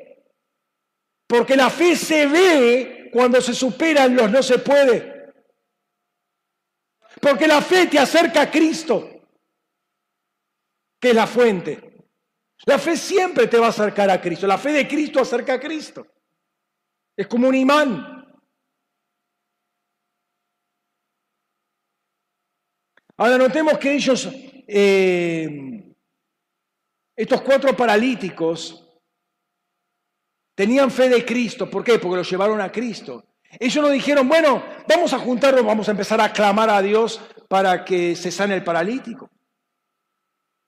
Los llevaron a Cristo. La fe acerca a las personas a Cristo. No acercan a otra persona. No buscan llevarse la gloria. La fe de Cristo busca llevar la gloria a Cristo. Entonces la fe conecta a la gente con Jesucristo, que es la fuente de toda provisión. Vos estás en Cristo, vos estás con Cristo, vos tenés absolutamente todo. Y Jesús vio la fe de estos cuatro y por causa de esa fe perdonó los, los, pecados del paralítico. Noten, estos cuatro muchachos hicieron todo eso y el que recibe los beneficios y beneficios puramente espirituales, en principio, es el paralítico. El paralítico recibe perdón de pecados. Claro, eh, los religiosos de la época, no, ¿qué está diciendo este hombre? Solamente Dios puede perdonar pecados. No, no, no coordinaban el hecho que Jesús era Dios y podía perdonar pecados. Entonces le dice, ¿qué más, qué más complicado decir? Tus pecados te son perdonados, que no se ve, que no se ve. Yo no veo si los pecados son perdonados, pero yo lo declaro. Ahí está Jesús declarando, tus pecados te son perdonados. No se ve. ¿Quién es este para perdonar pecados? Bueno, ¿qué más difícil o qué más fácil? Decir, tus pecados te son perdonados y, o toma tu camilla, levántate y andate a tu casa. Bueno, levántate y anda a tu casa. Por lo tanto, si esto fue hecho, lo otro también fue hecho. Ellos tenían que ver el resultado de la declaración de Jesucristo. Los incrédulos que estaban ahí tenían que ver. Jesús pudo ver la fe cuando se superaron todos los obstáculos. La gente, aún los teólogos que estaban ahí, tuvieron que ver que ese paralítico salió caminando para entender que Jesús había perdonado pecados. Me, me, llama la atención también, porque estamos acá en presencia de un trabajo de unidad, de un trabajo de equipo, ¿no? Y no creo que el paralítico estuviera en la antípodas de la fe de estos cuatro amigos. Los cinco estaban unidos en esto, eran equipo. Pero Jesús miró la fe de ellos. La fe, vuelvo a repetir, es observable. ¿Sí? La fe de Jesucristo siempre va a llevar a la gente hacia Jesucristo, lo, lo, va a reconocer a Él como fuente, lo va a reconocer como proveedor, como la raíz de todo. Y Juan va a decir algo que es importante. Fíjate, Juan, primera de Juan 5, versículos 4 y 5, porque todo lo que ha nacido de Dios vence al mundo. Y esta es la victoria que ha vencido al mundo, nuestra fe. Pues, ¿quién es el que vence al mundo? Sino que el que cree que Jesús es el Hijo de Dios. Entonces, esto de nuevo es fundamento, es base, es plataforma, es cimiento sólido. Nuestra fe vence al mundo. Entonces, esos no puedo se vencen con fe. La fe se te va a hacer visible. La gente va a creer que vos sos una persona de fe cuando vos venzas los imposibles. Mientras tanto, es una linda decoración, que como un florero que tiene plantas de plástico, hermano. Sí, están siempre verdes, ¿viste? ¿Qué quiere decir? ¿Que está viva? No, es un pedazo de plástico verde. Nada más. Pero el problema es que un cristiano que no tiene, que no vence las dificultades y siempre tiene la excusa a flor de boca, me pregunto si tiene fe. Y no es porque lo diga. Yo quiero ver hechos concretos. que estos cuatro, estos cuatro que le bajaron la camilla no dijeron, Señor, nosotros tenemos fe, mira nuestra fe. No hace falta, lo veían. Estaba ahí el paralítico.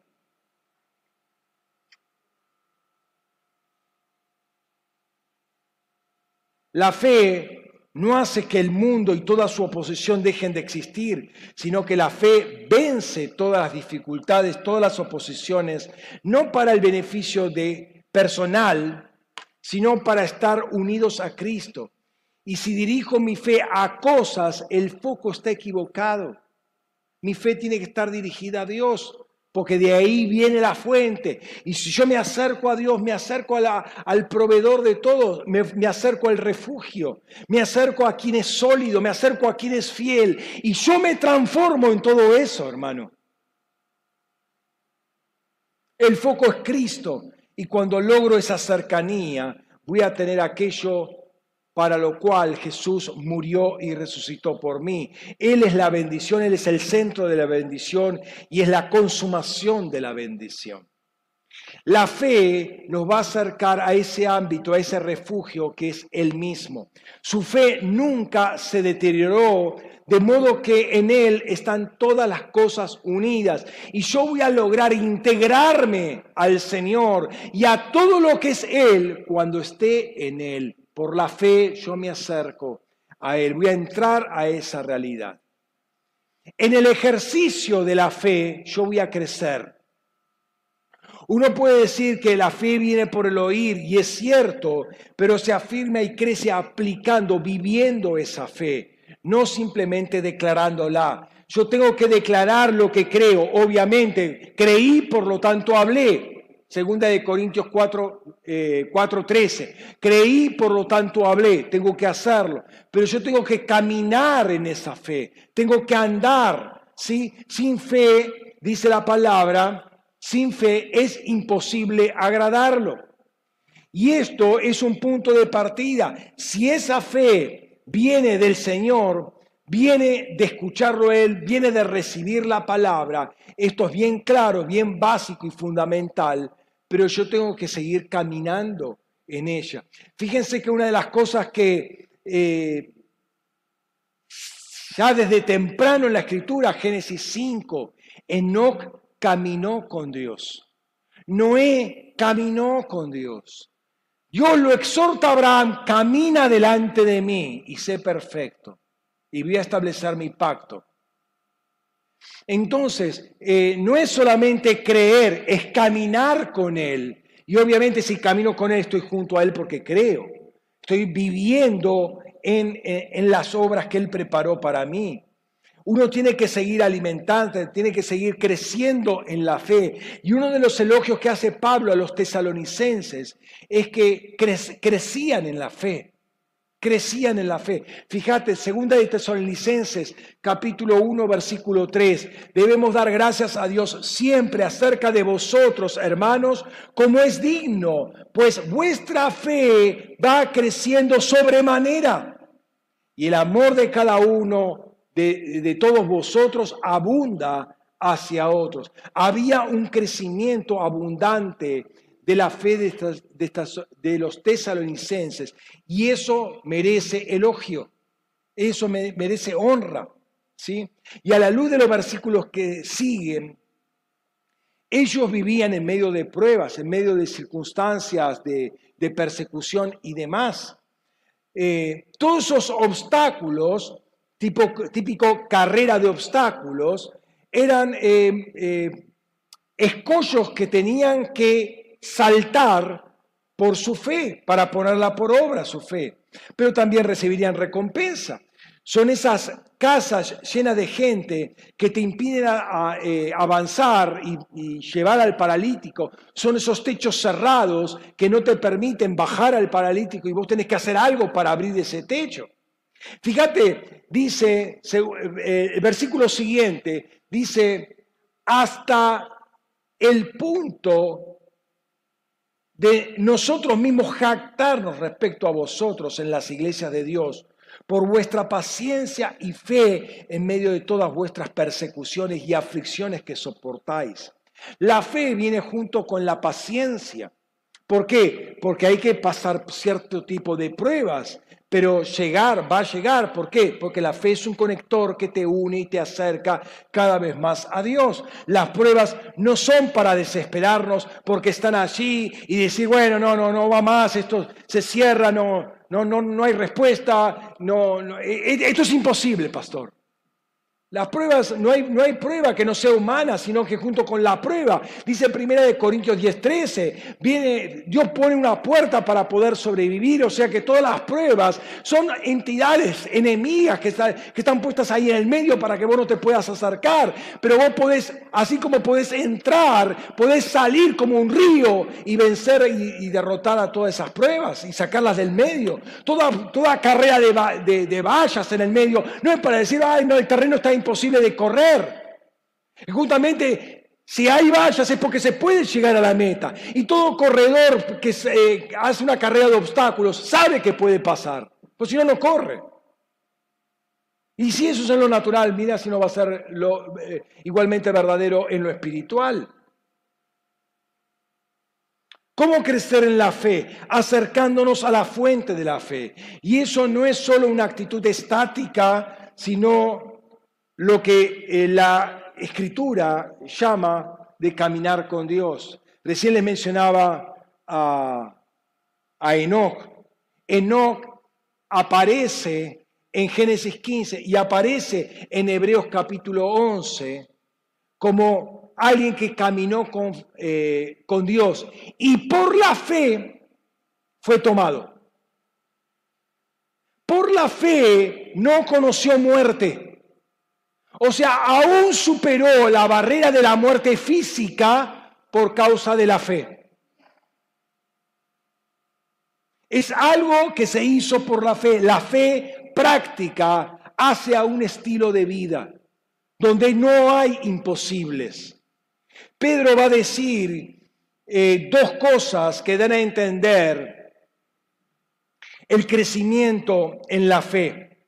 Dice, antes bien, creced, creo que no lo tengo este versículo, no, perdón, no lo tengo, me olvidé ponerlo.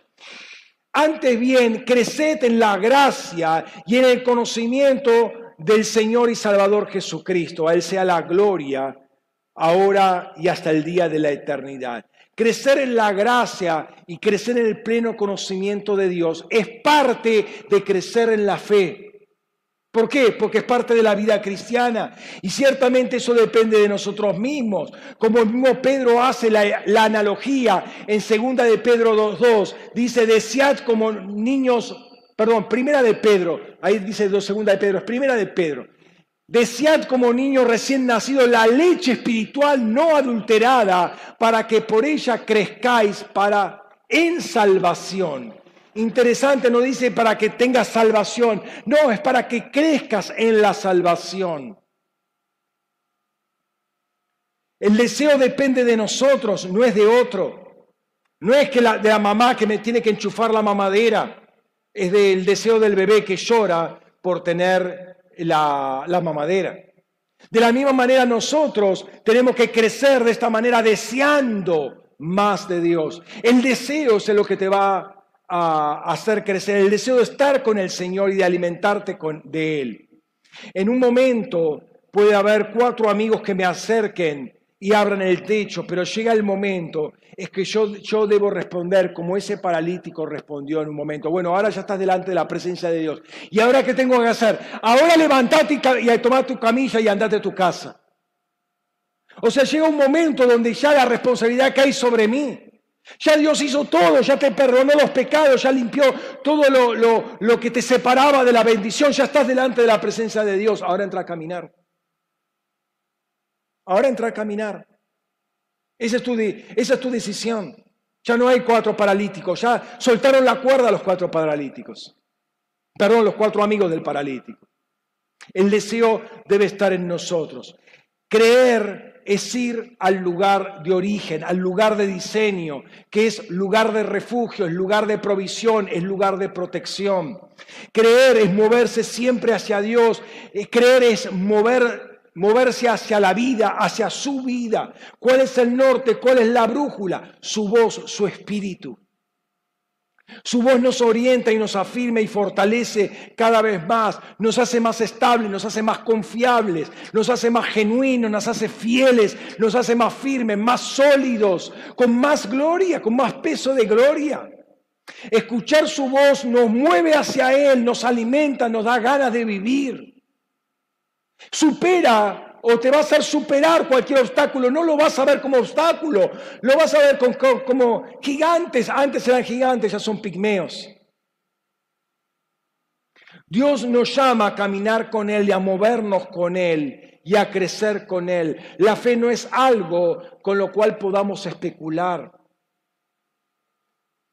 La palabra nos dice que todos tenemos una medida de fe y tenemos que operar en esa medida de fe, pero también nos dice que tenemos que crecer. No nos basta decir, ah, bueno, yo tengo mi medida de fe que me la dio Dios y ya me quedo. No, caminar con Dios quiere decir movernos y eso implica eh, crecer en, fe. Y ese crecer no es un aspecto, eh, no es crecer en un aspecto, es un crecimiento integral Crecer es crecer en Cristo, ¿sí? Es un crecimiento integral, es ser más como Él dice, como Él es. Juan hablando de amor y termino con este versículo. En esto ha sido perfeccionado el amor entre nosotros para que tengamos confianza, para que tengamos parresía en el día del juicio, que como Él es, así somos nosotros en este mundo. Qué tremendo es estar fluyendo con Él aún en el día del juicio. Somos uno con Él. ¿Cómo nos va a juzgar a nosotros mismos? ¿Eh? Este, si somos uno con Él, fluimos como un río con Él. Ser un río como Él es. Ser conformado en lo que Él es. Así que hermanos, te animo a que eh, sacar de nuestra mente fantasías acerca de lo que es la fe y que por medio de esa fe y para crecer en la fe nos acerquemos más a Él, ser uno con Él para tener todo lo que Él tiene, todo lo que Él es.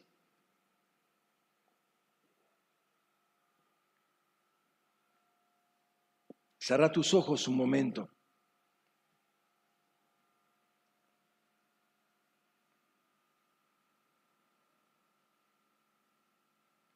La vida cristiana es una vida de fe. Es una vida que nos conecta aún más estrechamente cada día con el Señor. Nos acerca al lugar de solidez, de firmeza, de fidelidad. Nos acerca al lugar de estabilidad, de inamovilidad, nos acerca al refugio, la protección. Nos acerca al lugar donde todas las cosas son. Todo lo que Cristo es, nosotros lo somos. Porque somos uno con Él. Nos hacemos uno con su palabra. Nos hacemos uno con su espíritu. Padre, en el nombre de Jesús, oro para que todo esto, este, este río de revelación pueda afirmarse en cada uno de nosotros. Oro por mi hermano, mi hermana que está recibiendo esta palabra por internet, para que se pueda hacer uno con el Señor. No creyendo que Eh, vale la redundancia, creyendo en cualquier cosa, eso implica tener fe. Cuando la fe es acercarnos más a Él, acercarnos más a la fuente y unirnos más en esa fuente. Señor, en esta, en esta tarde queremos humillarnos delante de ti, Padre pidiéndote perdón también porque hemos presumido de tener fe. Y queríamos tener cosas, pero no tenerte a ti. O poder tenerte y no que tú nos tengas a nosotros. O aún que eso pueda ocurrir, pero ser, no ser uno contigo. Señor, enséñanos a crecer en esta realidad, Padre, y como decíamos hoy, ampliar las estacas de nuestra tienda mental para poder captar todo esto, para recibirlo y para vivirlo. En el nombre de Cristo Jesús, Señor, que no seamos rápidos para ver los obstáculos, para ver las dificultades y para hacer declaraciones que van contra, en contra misma de la palabra y en contra misma de la obra que tú hiciste en la cruz por nosotros, sino que podamos entender que por causa de tu voz, por causa de tu espíritu, por causa de tu palabra que sale de tu boca y no vuelve vacía, sino que produce aquello para lo cual ha sido enviada. Y eso es acercarnos a ti. Señor, en el nombre de Cristo Jesús, que no veamos las dificultades, sino que te veamos a ti para que tú puedas ver la fe. Y teniendo y estando en ti, tengamos todo. Porque esa es la realidad, Señor.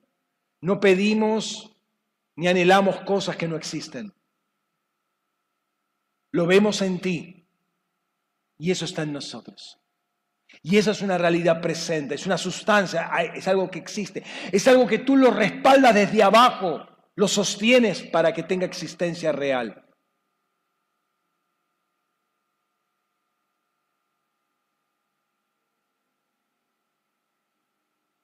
Señor, pido que la fe de mi hermano, de mi hermana en este momento crezca, se solidifique, se fortalezca.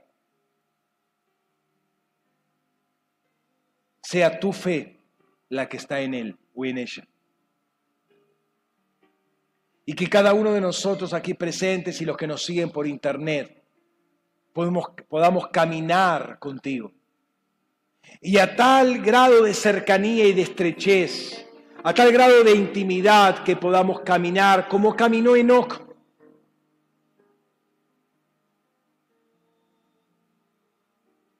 Que finalmente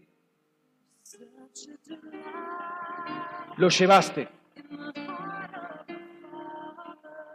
Señor, queremos caminar contigo porque sabemos que esa es la manera de que tú estableces o pones en vigencia el pacto a niveles más, más profundos, más eternos. En el nombre de Jesús. Señor, que nuestros ojos no sean contaminados, ni nuestros oídos ensordecidos por voces o por ideas que quieren minar nuestra fe y separarnos de ti.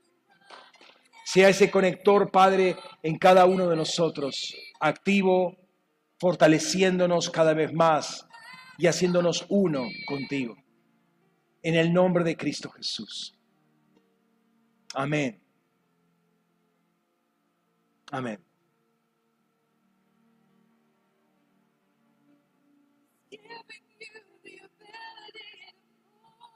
Vamos a prepararnos para celebrar la cena del Señor ahora.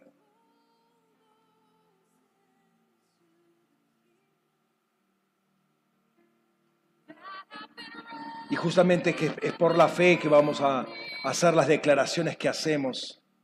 Y vamos a participar de la, del pan y de la copa por la fe. Porque podemos ver en el pan y la copa otra cosa.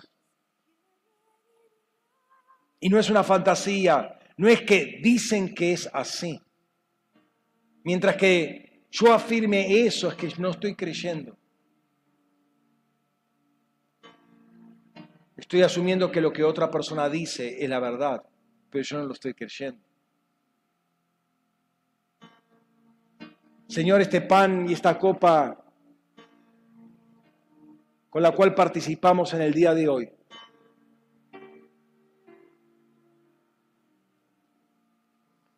es tu cuerpo y tu sangre.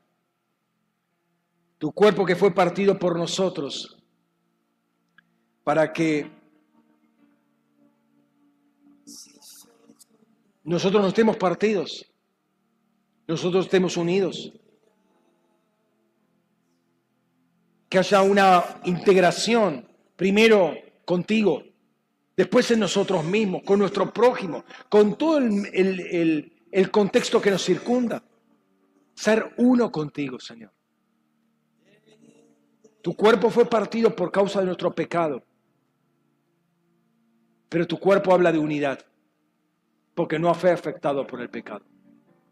Y tu sangre habla de eso que recibió este paralítico cuando fue, estuvo delante de ti.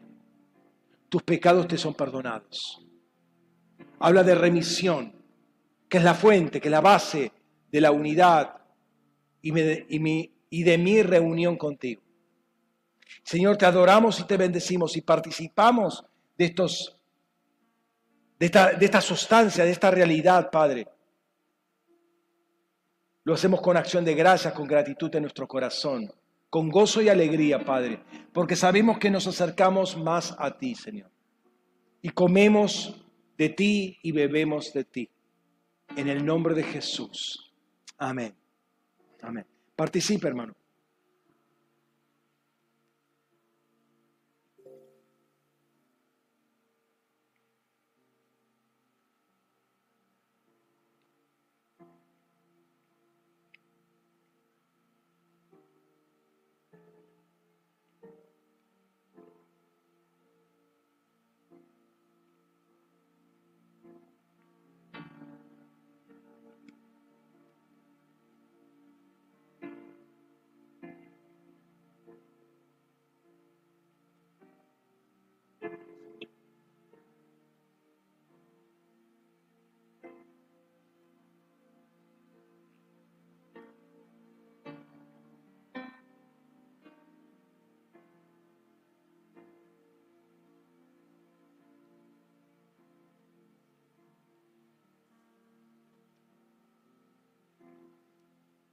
Amén.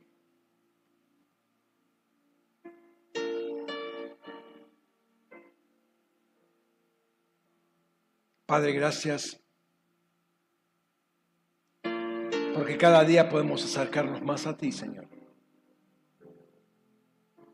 Cada día podemos unirnos en, en áreas, en regiones en el Espíritu, que inclusive ignorábamos que estábamos separados.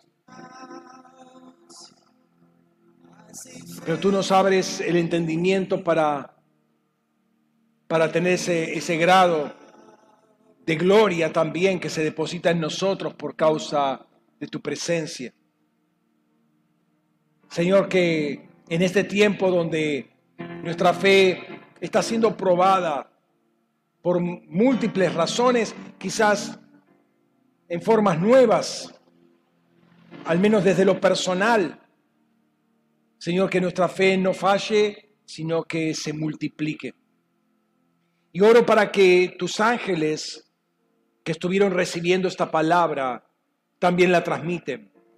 Como ese, como ese ángel con el Evangelio eterno que, que cruzaba, surcaba los, el cielo del medio declarando esta palabra. Señor, aquella palabra que dice en Apocalipsis, Señor, que tome también esta palabra y la declare por todo el territorio eh, municipal, pero también el provincial, el nacional y hasta donde tú digas. Y que no caiga palabra por tierra, Señor. En el nombre de Cristo Jesús. Amén. Amén. Hermanos, Dios les bendiga. Gracias por compartir este tiempo. Y los que nos están siguiendo por internet, el Señor los bendiga ricamente. Tengan una excelente semana y aprendamos y crezcamos aprendamos a caminar en fe y crezcamos continuamente en esa fe. El Señor lo bendiga, nos vemos la semana que viene. Amén. Amén.